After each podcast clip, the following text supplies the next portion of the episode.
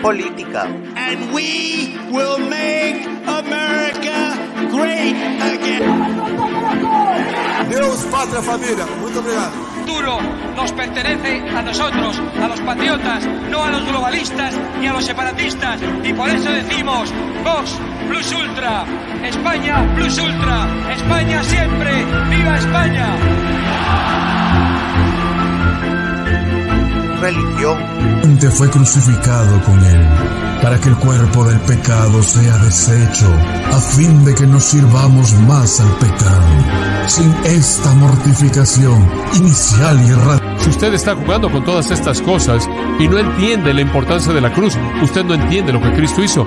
Usted ve a Cristo muriendo por usted. Si eso no quebranta su corazón de piedra, no sé qué lo va a romper.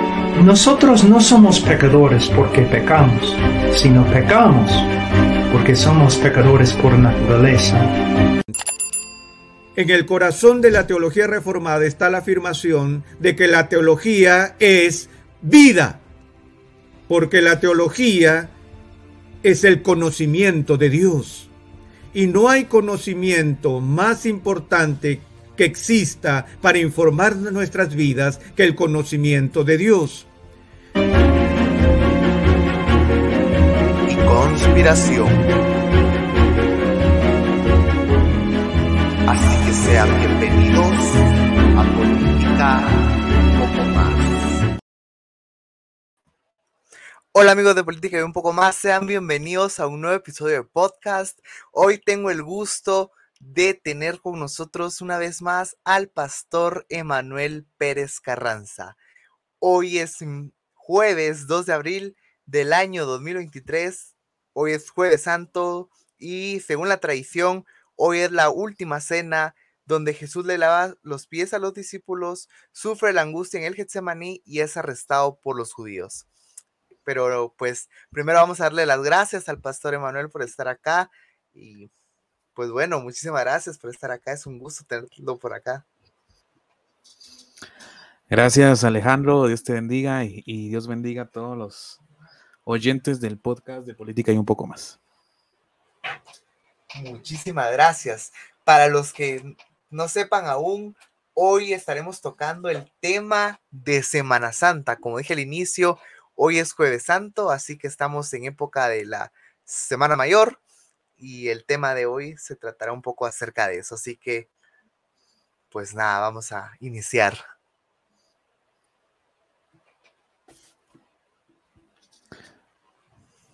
Claro, claro.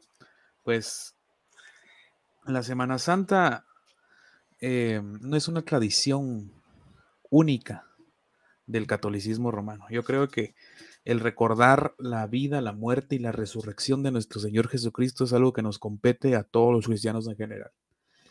Eh, la vida de Jesucristo es la historia del hombre, Dios, más importante que ha existido en todo lo que se puede conocer tal como lo que es el universo. Yo creo que eh, hay muchas versiones acerca de, la, vida de, Jesús. Hay muchos libros acerca del Jesús histórico. Pero para nosotros como cristianos, la Biblia es nuestra única fuente, es la máxima eh, fuente en materia de fe y práctica para nosotros los cristianos. Y creemos que la vida de Jesús, tal y como está plasmada en las Sagradas Escrituras, es tal y como sucedió hace más de dos mil años ya. Totalmente, y recordemos que la Semana Santa no es solo una tradición católica romana, sino todos los cristianos deberíamos de celebrarla y conmemorarla, porque es parte de nuestra salvación en sí, porque recordamos en Semana Santa el sacrificio que Jesús hizo en la cruz por todos nosotros que formamos parte del cuerpo de Cristo. Y pues, primeramente por eso debemos recordarle y segundo, porque así también nosotros pensamos eh, y sabemos y conocemos un poco más de la vida de Jesús y del sacramento de la Santa Cena que fue instituido en, en la última cena, como nosotros lo podemos corroborar según los evangelios, ¿verdad? Así es. algo que es importante, tanto antiguo como el Nuevo Testamento nos hablan de Cristo. Cristo es el centro de la Biblia. Hay gente que cree que solo el Nuevo Testamento nos habla de Cristo cuando Cristo está presente desde el inicio, desde el génesis de todo. Y podemos ver cómo el plan de redención empieza desde allá, desde cuando el hombre cae en pecado, desde que el pecado entra al mundo. Ahí, ahí empieza el plan de redención para... ¿Qué pasa en el Nuevo Testamento? Lo que nos narran las Sagradas Escrituras en el Nuevo Testamento es que el verbo, la palabra, Dios, se encarna y se hace hombre, ¿sí?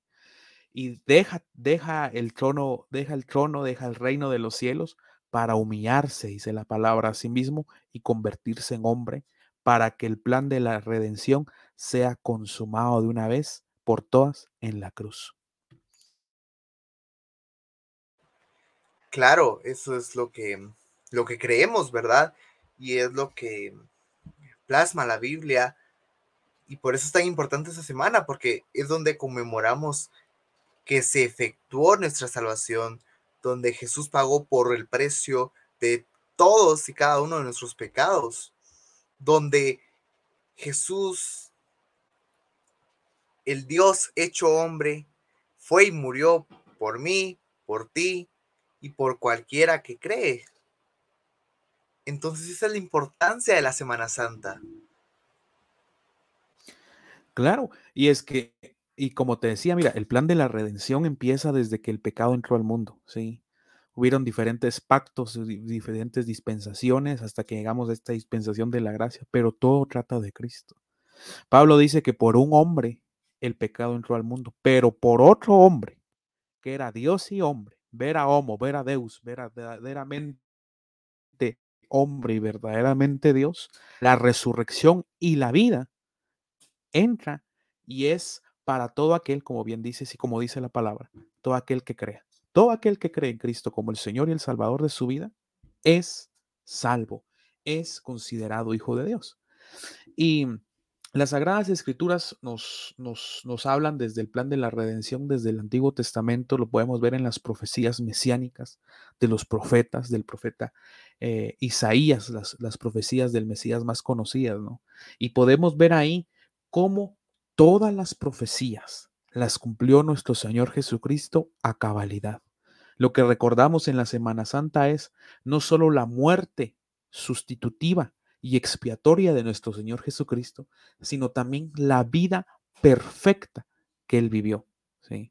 Porque Cristo no solo murió en nuestro lugar y a nuestro favor, no solo murió como nosotros teníamos que haber muerto, sino que vivió como nosotros teníamos que haber vivido también, porque Él cumplió la ley a la perfección. Nadie podía hacerlo. Nadie puede hacerlo porque desde que el pecado entró al mundo, el pecado corrompió a la humanidad y nadie es capaz, por eso dice Pablo, que no hay justo ni a uno para cumplir la ley de Dios a la perfección, pero Cristo sí lo hizo.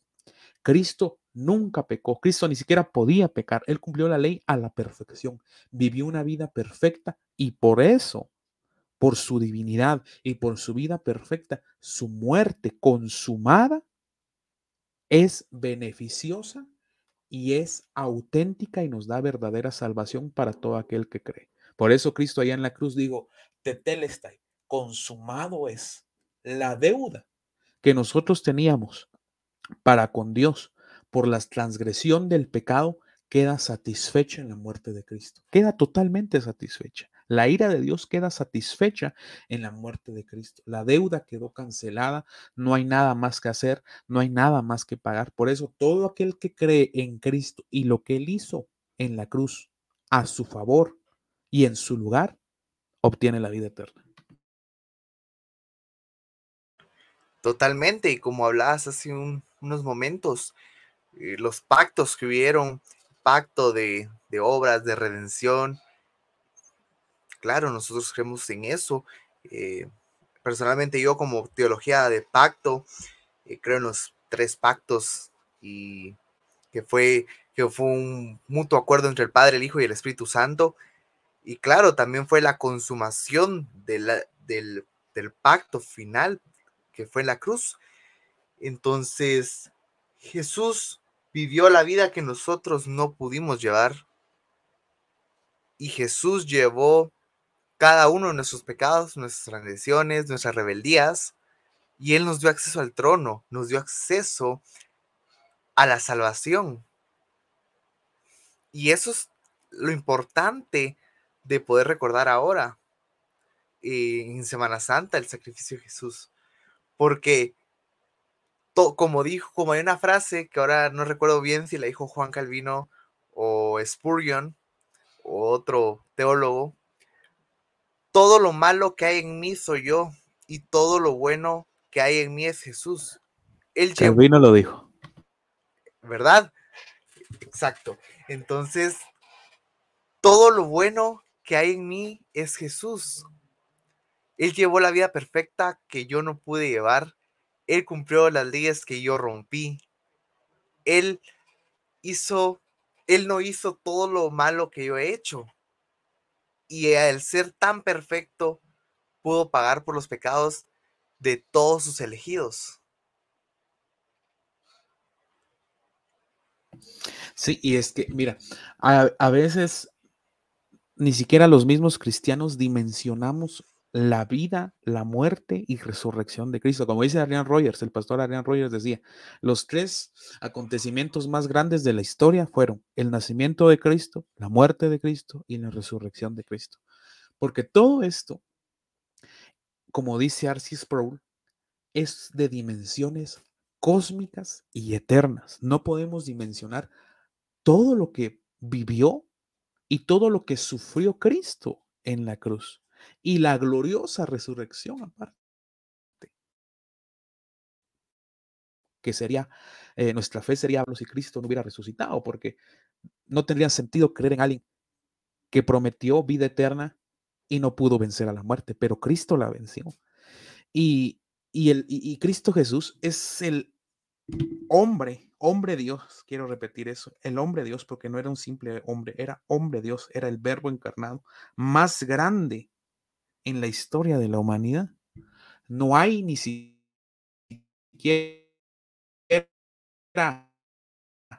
un punto de comparación, una personalidad más. Es más, de los más grandes personalidades, los grandes científicos, los más grandes hombres que han existido en toda la historia, se hicieron seguidores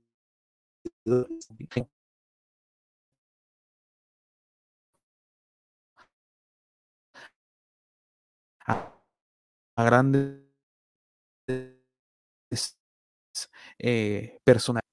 Las de Jesús son trascendentes a cualquier generación. Mis palabras, dice el Señor, van a todas las cosas van a pasar, pero las palabras del Señor no van a pasar. Mira, por ejemplo, el Imperio Romano persiguió y persiguió y persiguió a los cristianos por más de tres siglos. Uno de los más grandes perseguidores al inicio fue el emperador Nerón que incendió Roma y en su afán de querer que la gente odiara a los cristianos, le echó la culpa a ellos. E dijo, los cristianos fueron quienes incendiaron Roma. En fin, entre un sinfín de locuras. Pero de ahí podemos ver todos los intentos del imperio romano por desaparecer las enseñanzas y a los seguidores de Cristo. No lo pudo hacer. Y fue tan imposible hacerlo que mejor institucionalizaron la fe. institucionalizaron la fe por medio del emperador romano Constantino. Se institucionalizó, ahí fue el inicio de la institucionalización de la fe. ¿sí? Y ahí podemos ver cómo lo que, las palabras de nuestro Señor Jesucristo se cumplieron, ¿no? Que ni las puertas del infierno mismo iban a prevalecer contra la iglesia. Y y ahí, bueno, al principio parecía que todo estaba bien, ¿no? Pero después nos damos cuenta, y ahora en la actualidad, y en, ese momento también, después de un tiempo, nos, nos podemos percatar que la más grande corrupción doctrinal del cristianismo la realizó la Iglesia Católica Romana. ¿sí? Y esto es importante decirlo porque tiene que ver mucho con la Semana Santa. La Iglesia Católica Romana al principio adoptó al cristianismo como religión oficial del imperio. O sea, las dimensiones de esto, terrenalmente hablando, eran inmensas, porque incluso antes se, se perseguían a los cristianos y, los paganos eran los, bien recibidos, ¿no? Inclusive el imperio romano era pagano. Pero ahora que se había institucionalizado el cristianismo, el paganismo era el perseguido y el cristianismo era el que estaba bien acomodado. Inclusive los pastores cristianos empezaron a recibir apoyo hasta económico del imperio romano. Eh, se, declaró, se, declaró, el día domingo, eh, no porque empezar ahí la conmemoración del día domingo, podemos ver la de Daché, eh, las enseñanzas de los apóstoles, que desde los primeros años de la iglesia primitiva los cristianos se reunían el domingo, pero se institucionaliza también el día domingo como un día de conmemoración eh, de la fe cristiana y un sinfín de cosas entre la libertad religiosa, los edictos que se, eh, que se mandaron para todo el pueblo, porque por decreto, por ley, el cristianismo iba a imperar en Roma. Pero, como, como pasa siempre, ¿no? Cuando se trata de institucionalizar algo, el Estado empezó a tener poco a poco prioridad. Empezó a tener poco a poco esa situación de, de querer volver al paganismo, ¿no? Pero como ya sabían históricamente, por los más de 300 años que habían pasado, que volver a eso no iba a ser que el cristianismo desapareciera o alguna situación ahí, fue una fusión, el paganismo con el cristianismo. Y ahí empieza la situación de la veneración de los, de los santos difuntos, la adoración de las imágenes, eh, la cuestión de las reliquias. La iglesia romana empieza a inventar un montón de cosas. Ahí fueron eh, los primeros indicios del magisterio y la tradición del, de la iglesia católica romana. Hay un sinfín de cosas, ¿sí? Que podemos ver ahora en Semana Santa, por ejemplo podemos ver las procesiones, podemos ver la idolatría de Roma, podemos ver las, todas las situaciones que Roma a lo largo de los siglos ha inventado en el nombre de Cristo. Por eso eh, decía yo hace unos minutos, no hay mayor corrupción de la doctrina cristiana que lo que realizó y realiza y realizará la Iglesia Católica Romana. Pero regresando al punto, podemos ver cómo nadie ni nada, ninguna persona, ningún movimiento, ningún imperio ha podido frenar el avance de las enseñanzas y la doctrina y la vida de nuestro Señor Jesucristo. Por eso es que no hay nadie como nuestro Señor Jesucristo. La Biblia eh, refiere a, a Jesús como el Cristo, que tanto en hebreo como en griego significan el ungido refieren a Jesús como el Señor, el Señor de señores, el Maestro, el Logos, el Verbo, el Hijo de Dios, el Hijo del Hombre, el Hijo de David, el Cordero de Dios, ¿sí? Y eso es lo que tiene que ver con la, con la, con la, con la muerte de nuestro Señor Jesús, ¿no? Y que Él fue el Cordero, el Cordero de Dios que fue inmolado en la cruz para que nuestros pecados fueran castigados ahí y la ira de Dios quedará satisfecha. Y esto es, este es un tema que podemos pasar toda la vida estudiando y toda la vida hablando y nunca podríamos terminar de deleitarnos y de escudriñar la vida de nuestro Señor Jesús.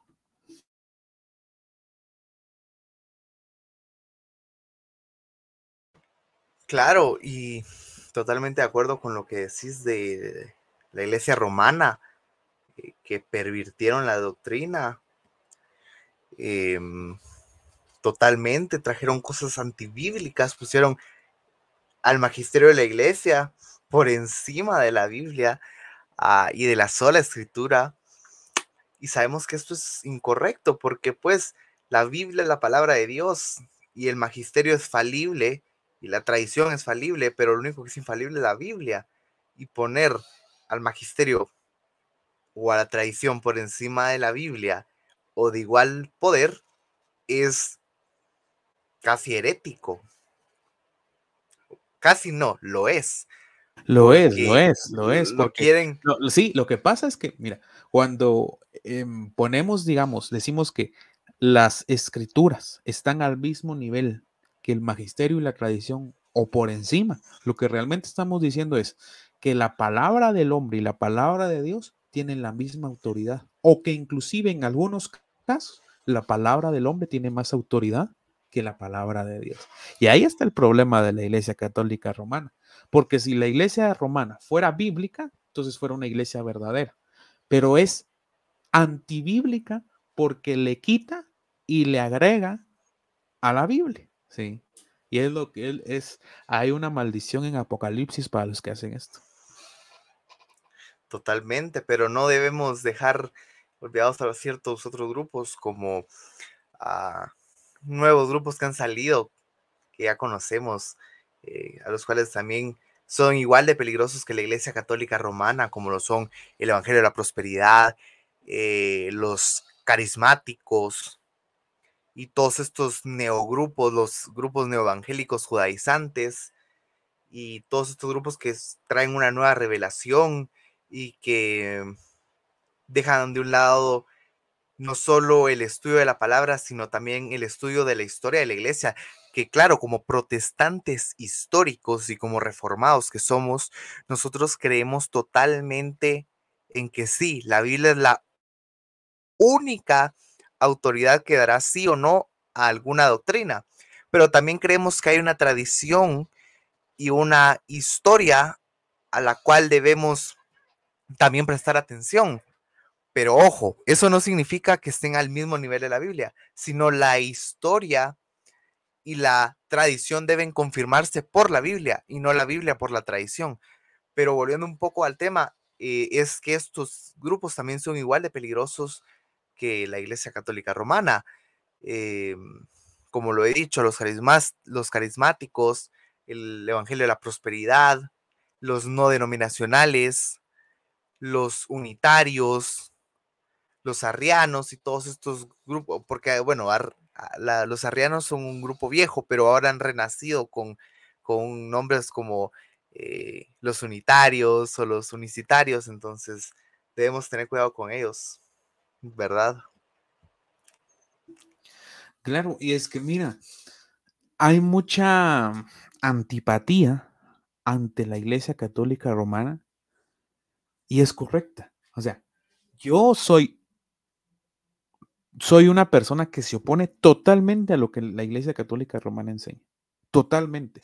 No creo que la Iglesia Católica Romana sea una iglesia que tiene algunos errores doctrinales. No, yo creo que la Iglesia Romana es herética.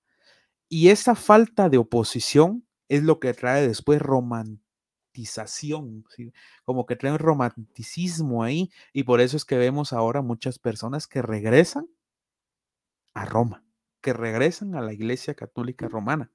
Y es porque simpatiza eh, ciertos lados del protestantismo. Podemos ver, por ejemplo, en algunas eh, iglesias europeas como el luteranismo dejó atrás la férrea oposición que tenía eh, Martín Lutero y hace alió nuevamente a la Iglesia Católica Romana y entre un sinfín de cosas más. Y por eso podemos regresando a nuestro tema de la Semana Santa, podemos ver cómo hay gente que se opone totalmente a la celebración de la Semana Santa. Cuando la conmemoración de la vida, muerte y resurrección de Cristo es algo que como cristianos debemos de hacer, no necesariamente en una semana o específica al año. Eso es una eh, ordenanza que debemos de hacer todos los domingos. ¿sí? Nosotros los domingos nos reunimos para recordar que Cristo resucitó un domingo y que Cristo resucitó. ¿sí? Y podemos ver eh, eh, algunos grupos protestantes que, celebran la Semana Santa y está bien, no, no hay ningún problema en recordar esto. El problema es lo que hace la Iglesia Católica Romana en estas fechas, que es una eh, blasfemia en contra de nuestro Señor Jesucristo porque es la idolatría desatada, explícita y abierta. Y ahí es donde empiezan los problemas. Cuando porque, pero este es un problema normal, ¿no? De la Iglesia Católica Romana. Ser antibíblico es la regla en la Iglesia Católica Romana. Hay gente que se deja llevar, como bien decías, por la historia, ¿sí? Entonces, como decía el testimonio de un, de un hermano que era católico y se volvió al, cristianismo evangélico eh, protestante, decía, si yo me hubiera quedado solo leyendo la historia, hubiera seguido siendo católico. Pero leí la historia, conocí la historia y también conocí y leí la Biblia y por eso me volví protestante.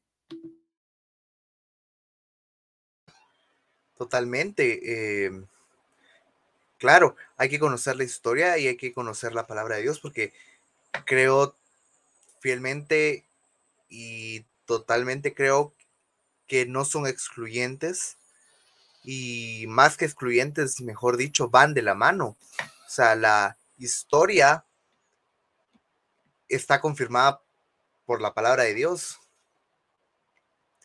Y en algunos casos Claro, también claro. Y es que mira, y es que mira, hay un problema con eso, que la gente desconoce la historia de la iglesia a la que pertenece.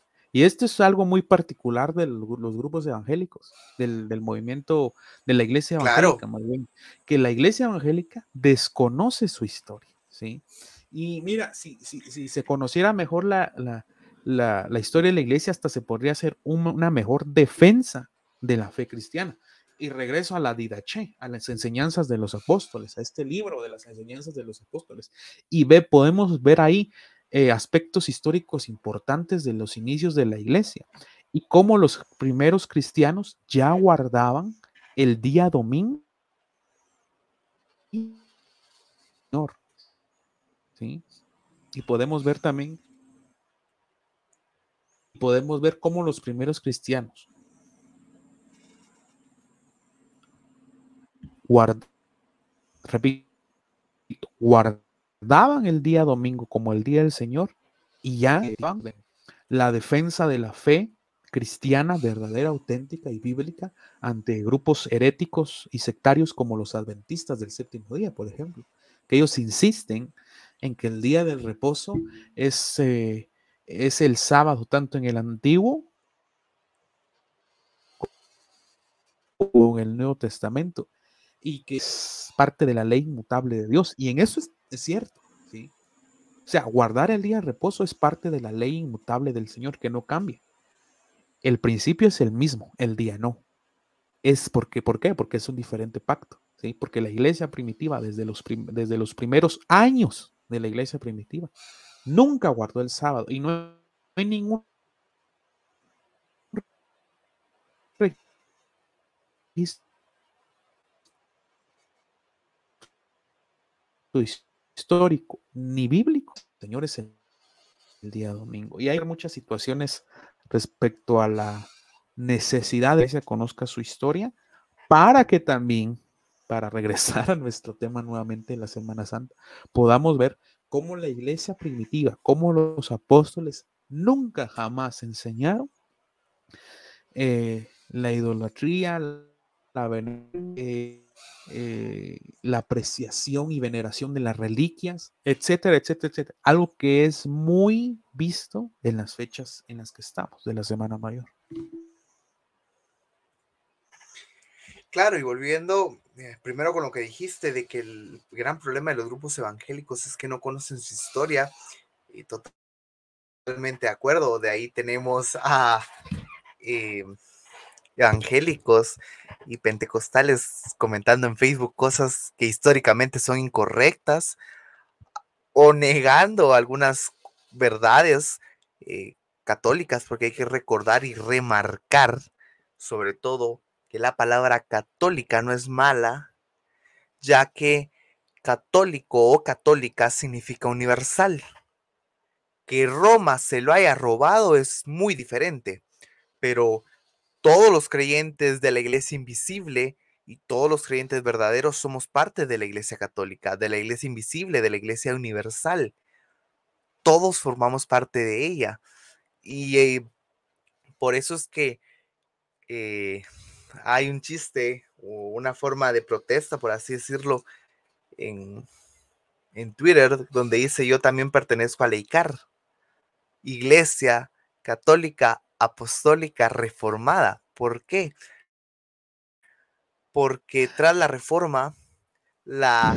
Bueno. em, totalmente, ¿verdad? Eh, Iglesia Católica. Sí, es que, punto, sí, es Iglesia que, lo, sí, Católica, es que, es que Católica tiene- tiene- tienes, Reformada. razón, tienes razón en eso. Exacto, tienes razón en eso. Mira, el término católico, como bien has dicho, significa universal, sí, que es la iglesia invisible, como lo has dicho también, la iglesia universal. eh, es un término que se apropió la iglesia católica romana de ello eh, para eh, como hacer más hincapié en que ellos eran la verdadera iglesia de nuestro Señor Jesucristo y la única que iba a predominar, ¿no? Y la única que existía, porque ese es el engaño de la iglesia católica romana hasta eh, los tiempos de la Reforma, ¿no? Con Martín Lutero. Porque inclusive podemos hablar también de los, de los fraudes píos, ¿no? Y, de todas las, todas las, todos los engaños que la iglesia católica romana hizo para que, para volver a la gente incautos de sus falsas doctrinas.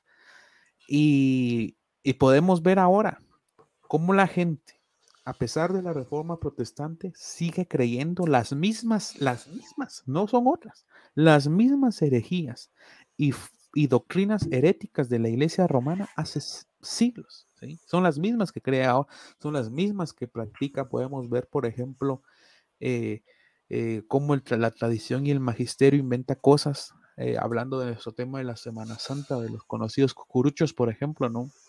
Podemos encontrar en la, en la Biblia las palabras, los términos, las personas de ministros, em, de pastores, de evangelistas, de maestros, em, apóstoles, profetas, inclusive diáconos. Nunca puedes encontrar palabras como tales como un cucurucho, tales como un em, eh, como los, los términos que usa la, la- Iglesia Católica, ¿no? Y ahí es cuando vemos entonces cómo la tradición y el magisterio tienen una influencia enorme en la, la Iglesia Católica romana. Y por eso es que nosotros, como eh, cristianos protestantes, eh, que venimos de la herencia reformada que inició el monje Agustino Martín Lutero allá el 31 de octubre de 1517, clavando las 95 tesis en la puerta de la iglesia del palacio de Wittenberg.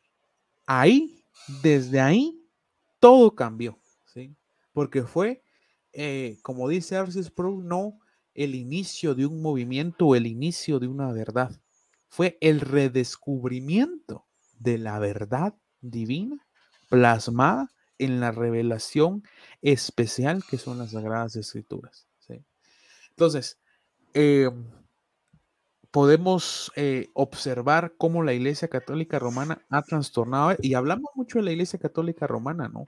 Porque es una, es una fiesta que también institucionalizó, ¿no? Ya nosotros no podemos eh, recordar la semana del Señor Jesús desde que entró eh, a Jerusalén hasta que fue eh, crucificado sin que se nos relacione con la Iglesia Católica Romana, ¿no? Porque fue una fiesta que ellos institucionalizaron e hicieron como suya, entre otras situaciones, ¿no? Pero nos podemos dar cuenta cómo la vida, la muerte y la resurrección de Cristo no tienen nada que ver con las doctrinas católicas y como no la quieren hacer ver, por ejemplo, la misa, ¿no? La misa es, es la muerte de Cristo una y otra vez, una y otra vez, una y otra vez, cuando la Biblia nos dice que el sacrificio de Cristo fue una vez y para siempre, ¿sí? Cristo murió una vez, se ofreció como cordero una vez y ya cuando y murió y resucitó y ascendió a los cielos. Y cuando regrese, ya no va a regresar como cordero a morir nuevamente, sino va a regresar como león para juzgar. Y eso es lo que debemos de hacer hincapié, en lo que la Biblia dice, no en lo que la tradición y el magisterio dice, porque Jesús nunca, eh, inclusive podemos, podemos ver, ¿no? Como en la iglesia primitiva fue el mismo Espíritu Santo quien inspiró a los hombres para que escribieran las sagradas escrituras. No fue inspiración humana, no fue lo que se les ocurrió a los apóstoles o a los escritores del Nuevo Testamento. Poner ahí, escribir y enseñar a la iglesia, como lo hace la iglesia romana, no. Dice la Biblia que toda la escritura es inspirada por Dios, toda, desde el principio hasta el final. No hay inspiración humana, no hay filosofía humana, no hay una falsa iluminación eh, humana, no. Todo es inspiración divina, todo, desde el principio hasta el fin. Ahí podemos ver eh, que la Iglesia Católica Romana hace totalmente lo contrario. Claro, y pues eh, primeramente con lo que dijiste, sí, la gente sigue creyendo las mismas doctrinas heréticas de, la cual, de las cuales se luchó en la reforma y quiero hacer eh, pa- hincapié en una de ellas, la cual eh, he visto que algunos amigos romanistas la han compartido, es ga- gana, así dice, gana indulgencia plenaria en Semana Santa. Condiciones habituales, confesarse, comulgar, rezar por las intenciones del Papa. Empieza Jueves Santo, así que empieza hoy. Visita por media hora el Santísimo y adóralo. Canta el Tantum Ergo durante la reserva. Mañana, Viernes Santo, si asistes piadosamente a la adoración de la cruz. Pasado mañana, Sábado Santo, si rezan juntos el rosario. Y el mismo día en la vigilia pascual, si asistes a misa por la noche y renuevas tus promesas bautismales. Y así puedes ganar una indulgencia plenaria en Semana Santa. O sea, seguimos, bueno, no seguimos, perdón, siguen creyendo las mismas doctrinas heréticas y antibíblicas de las cuales se lucharon en la reforma. Por, por lo menos ahora es gratis, pero igual es una herejía muy grave. Y segundo, con lo que decías de que se apropiaron de las fiestas, claro, tampoco podemos eh, hablar de eh, la anunciación de Cristo, eh, la encarnación, las epifanías, Adviento, Navidad, sin que se nos asocie con la Iglesia Católica Romana o, o, con el simple hecho de recordar a los santos padres de la Iglesia o a los santos de la Iglesia primitiva. Eh, hace unos días recuerdo haber leído un post eh, cuando fue el día de San Patricio que lo puso eh, un hermano en Facebook, un hermano reformado, y que ahora no recuerdo el nombre, donde dice que no debería de juzgarte o no deberías de juzgar a los demás si ponen un post acerca de algún santo de la iglesia, porque muchos ponen eh, posts acerca de políticos, estrellas de cine, estrellas de la música, y no los miran mal, pero uno pone algo acerca de un héroe de la fe, claramente sin adoración ni veneración, como lo hacen los, los amigos romanistas, y ya lo tratan a uno de idólatra, pagano o católico romano, cuando solo es una, eh, el- un sí, es cierto, recordatorio es o una conmemoración. Y es que, y es, y es que es hasta un error el ignorar lo que otros hermanos durante toda la historia de la iglesia, que son más de dos mil siglos, de más de dos mil años, perdón, han hecho por la iglesia, ¿sí? Se ignora todas las persecuciones, sufrimientos, muertes, todo lo que tuvieron que atravesar, todos los santos, porque la Biblia nos, no- nos llama a nosotros los cristianos santos, no es una expresión eh, de idolatría, sino santos significa, nos referimos a los hijos de Dios, a todos los santos, todo lo que hicieron durante toda la historia de la iglesia.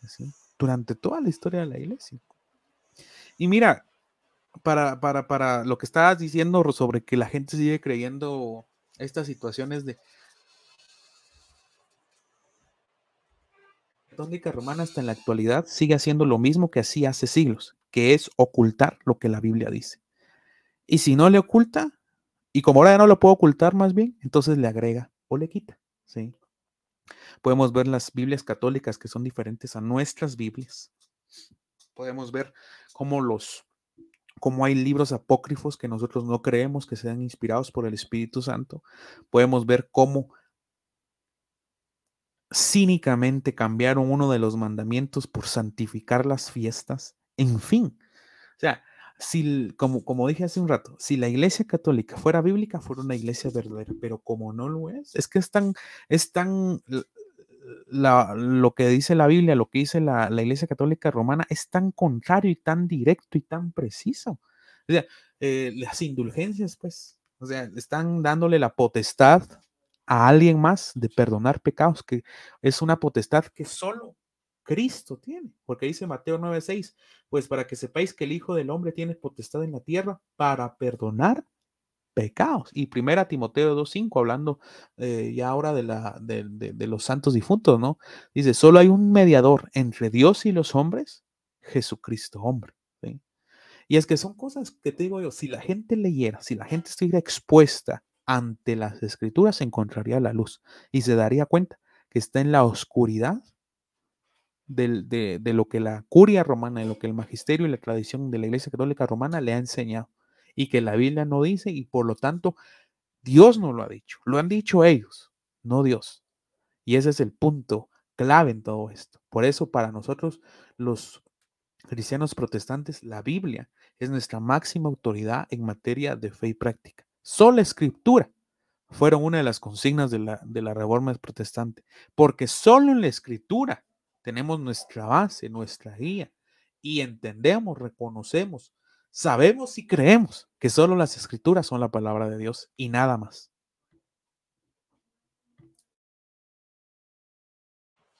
Totalmente, y ese es el problema, que han manipulado y manipulan y siguen manipulando la gente.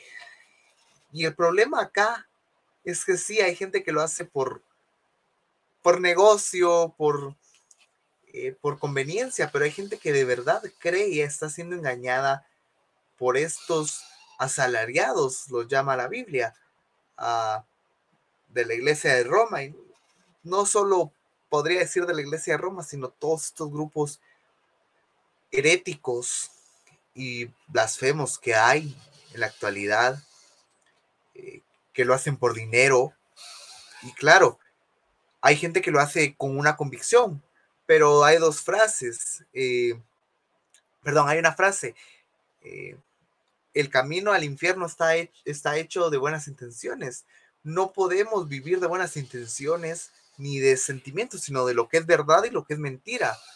Claro, ahí, Porque- ahí- ahí- y hay otra, y ahí está la otra herejía de la Iglesia Católica Romana, ¿no? Que nosotros como cristianos protestantes creemos que la justificación es por la sola fe, sin nada más. Y es lo que tú decías. La Iglesia Romana cree que la justificación es fe más obras. Y nosotros creemos que la justificación es solo por fe. Cree en el Señor Jesucristo y serás salvo, dice la Biblia. No tienes que hacer nada más. Por eso es que la Biblia también nos dice que la salvación es por gracia mediante la fe, porque la fe ni siquiera es la base de la salvación, es el medio. Y por eso la salvación es por gracia, de principio a fin. No tienes que hacer obras antes para ganártela y no tienes que hacer obras después para perderla, ¿sí? Porque si no es por gracia, si no es así, no es por gracia de principio a fin, no es por gracia. Y la misma escritura lo dice, ¿no? Sí. Si es por obras, ya no es por gracia. Entonces, ni te la ganas, ni te la mereces, ni, te la, ni la pierdes, ni nada, porque la salvación es del Señor. Y aquí son los errores de la Iglesia Católica Romana, ¿no? Que tienen parecido con algunas otras doctrinas salvación se puede ganar, se puede perder de alguna forma. No se gana ni se pierde porque no es nuestra. La salvación es del Señor, ¿sí? La salvación es completamente de Dios. Y esto es un error muy, muy terrible. No es un error, es una herejía terrible, porque esta doctrina herética le hace creer a la gente, por ejemplo, por medio de las indulgencias. Y esto es algo que, como dices tú, eh, históricamente ha pasado desde los tiempos de Martín Lutero. Y decía, ¿no? La Iglesia Católica Romana, que en el momento que la moneda, al comprar tu indulgencia, que el momento que la moneda tocaba el fondo del cofre, en ese momento el alma subía directamente al purgatorio. Y entonces estas herejías le hacen creer a la, gente que después de la muerte todavía vas a tener una chance, ¿sí? O que puedes en vida ganarte de alguna forma el favor de Dios por medio de dinero. Y esto tiene mucho parecido con la teología de la prosperidad.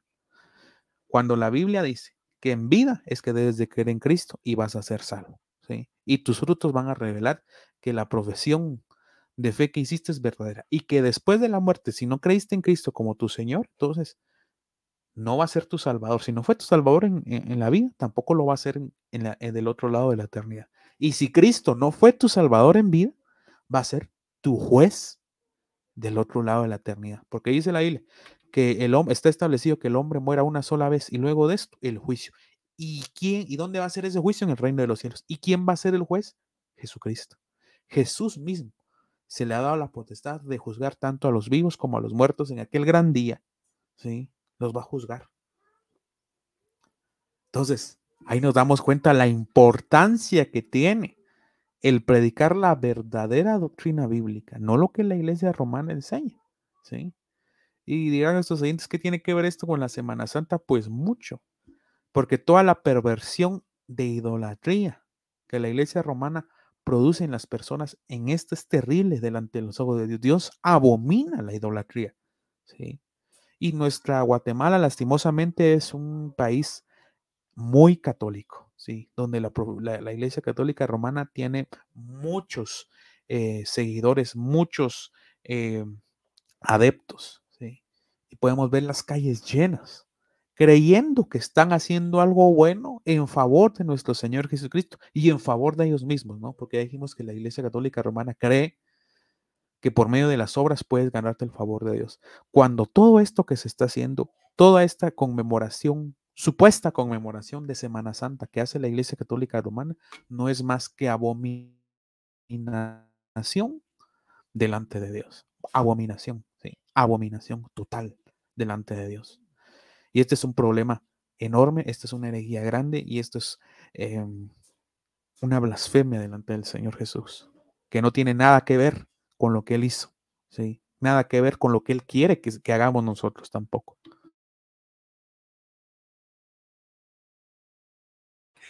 Claro, y como leí un post hace unos días, Jesús no quiere que dejes de comer carne, Jesús quiere que dejes de andar en la carne. Jesús no quiere que vivas una Semana Santa, sino quiere que vivas una vida santa. Y ese es el problema, que de ahí miramos el resto del año pecando a la gente y eh, eh, en lugares donde no debería de andar, pero en Semana Santa ahí los mirás eh, en penitencia y, en cosas así. Es parte del paganismo fusionado con el cristianismo. Porque el catolicismo romano no te prohíbe hacer lo malo, siempre y cuando después cumplas las penitencias por lo malo que hiciste. ¿sí? Porque es como es un evangelio diluido, un evangelio falso, que se parece al evangelio, por ejemplo, a ciertas teologías, como por ejemplo el evangelio de la prosperidad que predominan en la actualidad. No le importa la teología de la prosperidad a las iglesias de neopentecostales de la prosperidad. No les importa cómo vivas, no le, no le importa cómo vive la gente, no le importa nada. Puede hacer, hacer y deshacer la gente, no le importa, siempre y cuánto de dinero. Lo mismo hace la Iglesia Católica Romana. No le importa cómo, cómo vivas, no le importa lo que hagas, siempre y cuando eh, cumpla la penitencia por lo que hiciste y des el dinero, porque como todo es por dinero, ¿sí? para cumplir con lo que debes de hacer según las ordenanzas que la Iglesia Católica Romana manda. Claro, y exacto como hay un dicho popular, eh, el que peca y reza empata. Entonces, eh, sí, no solo es una cosa propia de la Iglesia Católica Romana, sino también del Evangelio de la Prosperidad, eh, que al final lo único que les importa a estos mercaderes, porque eso es lo que son, son unos mercaderes, venden y juegan con la fe de la gente a cambio de dinero, pero la gente también es culpable. ¿Por qué? porque aún teniendo la palabra de Dios y dos mil años de, historia de la iglesia, siguen creyendo en estos falsos. Y la gente puede decir, es que yo lo hice con buena intención, es que yo no sabía, pero tuviste las herramientas, tuviste muchos predicadores bíblicos, muchos pastores bíblicos de sana doctrina, tuviste la Biblia, dos mil años de tradición, podcast como este, para darte cuenta que no eran pastores bíblicos, que no eran obispos bíblicos, que no eran arzobispos bíblicos ni siervos de Dios, sino todo lo contrario, eran unos mercaderes asalariados que su Dios, como lo dice la Biblia, era su propio apetito y que todo lo hacían por amor al dinero. Así que ya para ir cerrando, te, invito personalmente y creo que Manuel también, a que estudies la Biblia, a que reflexiones en este tiempo, que también es un tiempo de reflexión, acerca de si tu iglesia o el lugar donde te congregas es un lugar bíblico. Si tu pastor, tu obispo, tu sacerdote o tu arzobispo es un, un hombre de Dios, un hombre bíblico, o si es un asalariado, si predica la sana doctrina o predica un evangelio diferente, lo que la Biblia lo llama anatema. Te invito también a que si no conoces a Cristo, te acerques y como dice la Biblia, al que viniera a mí, yo no le echaré fuera. Acércate a Cristo y estoy muy seguro que Él muy felizmente te aceptará. Y te invito también si eres cristiano, pero no llevas una vida muy santa, a que reflexiones en el sacrificio que hizo Jesús y pienses en todo lo que pagó por cada uno de nuestros pecados y nuestras rebeliones. Hay una frase de Charles Spurgeon, la cual dice, el pecado mató a mi mejor amigo. Eh, entonces Jesús es tu mejor amigo, es la persona que dio todo por ti en la cruz del Calvario. Y lo que lo mató a él fue tu pecado. Entonces reflexiona en eso. Claro, Semana Santa es un tiempo de devoción, reflexión y por sobre todo celebración, porque podemos tener gracias al sacrificio de Cristo, vida eterna. Y pues bueno, me gustaría que le dejaras un mensaje a la audiencia ya para ir finalizando. Eh, gracias Alejandro, pues yo creo que lo que debemos de hacer como creyentes, y lo mencionabas, es reflexionar, meditar, comprender, entender todo lo posible que como humanos podamos hacerlo acerca de la vida, de la muerte y la resurrección de nuestro Señor Jesucristo. Los tres eventos más grandes de la historia de la humanidad fueron estos. Porque Dios, Espíritu, se hizo carne, ¿sí? se humilló a sí mismo para volverse un ser humano. Y no solo se humilló al hacerse humano, sino que también se humilló a sí mismo voluntariamente. Para ser azotado, golpeado, escupido, insultado y asesinado. ¿sí?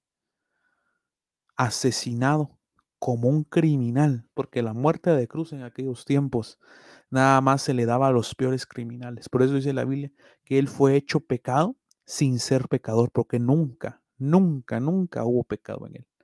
Él vivió como dije al principio, la vida que nosotros no podíamos vivir cumpliendo la ley a la perfección y por lo tanto su muerte en la cruz es valedera, porque Él era Dios y porque vivió una vida como hombre Dios, perfecta, sin mancha.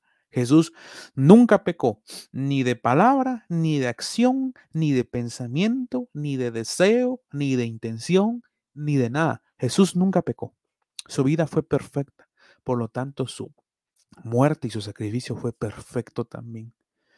Fue perfecto para Dios. Fue satisfecha la ira de Dios en la muerte de Cristo. Cuando Jesús dijo, Tetelestai, consumado es, la deuda quedó totalmente cancelada, cancelada.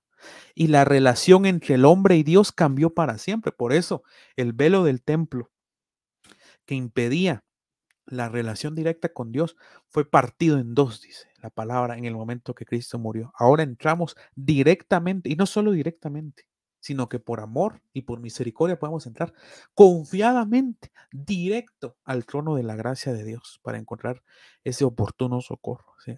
La relación entre entre el hombre y Dios cambió para siempre. Podemos ver a otros hombres de Dios en el Antiguo Testamento llamándole Señor, llamándole Elohim, llamándole por muchos nombres, Yahvé, etc. Pero Jesús nos enseñó que ya no era alguien, Dios era alguien lejano, que Dios era alguien que estaba hasta por allá en el tercer cielo. No, cambió totalmente esa relación y ahora le podemos decir Padre. Padre por medio del sacrificio que su Hijo unigénito hizo en la cruz. Por eso, todo aquel que cree en el Señor Jesucristo va a ser salvo. ¿Salvo de qué? Salvo del pecado y de la paga del pecado que es muerte y muerte eterna. El pecado entró en el mundo al inicio de los tiempos, cuando Eva eh, comió de aquel fruto y le dio a su esposo Adán de aquel fruto también, eh, desobedecieron a Dios, el pecado entró al mundo y había que pagar por ese pecado. Había, alguien tenía que pagar por ese pecado. Pero Cristo Jesús, por amor, se ofreció a sí mismo para pagar ese pecado, porque dice que sin sangre no hay remisión de pecado. Sin sangre no puede ser redimido un pecado. Por eso tenía que ser eh, por sangre la remisión de pecados, pero no la sangre derramada de cualquier persona, sino la sangre derramada del unigénito Hijo de Dios, el único que podía cumplir la ley a la perfección, Cristo Jesús, el único que era Dios. Por eso solo el sacrificio de Dios es aceptable para el Padre, ninguno más. ¿sí? Si tú o yo o cualquier persona hubiera muerto, no importaría, no fuera valedero, porque nosotros somos pecadores, pero Cristo era sin mancha, sin mácula. Desde su nacimiento, desde su concepción, fue sin mancha, sin mácula, hasta su muerte y su ascensión. Y Él está ahora a la diestra del Padre, intercediendo por todos aquellos que son suyos, por todos aquellos que creen en Cristo, por todos aquellos que son salvos y han de ser salvos. Y la palabra de Dios dice que si crees en Jesucristo como el Señor de tu vida, que si lo crees, eh, si crees en Él como el Salvador, Él te va a salvar, no te va a echar fuera, te va a salvar. Porque si Jesús no es tu Señor y tu Salvador de este lado de la eternidad, será tu juez del otro lado de la eternidad. Y tus frutos van a revelar lo que Dios ha hecho en tu vida. El Señor no te va a prometer, no, te promete una vida eh, de color de rosa, te promete una vida dura, pero y con muchos enemigos, pero con un final glorioso. El Señor te va a dar inclusive dones que van a evidenciar lo que Él es y te va a dar la oportunidad de que des frutos para evidenciar lo que Él ha hecho por ti prometido que un día ya no vamos a tener estos cuerpos corruptos, sino vamos a tener cuerpos incorruptibles. Nos va a glorificar para que podamos vivir la eternidad por Él. Este es el verdadero significado de la vida, muerte y resurrección de Cristo. Por esto, por eso vino Jesús, vivió y estuvo en esta tierra perfectamente y murió por nosotros en nuestro lugar y a nuestro favor. Por eso resucitó y por eso ascendió y por eso él prometió un día regresar. Señor de señores, el Dios de todo, el creador de todo lo que hay, de todo lo que existe, el Señor de todos y el Salvador de muchos, de todos aquellos que creen.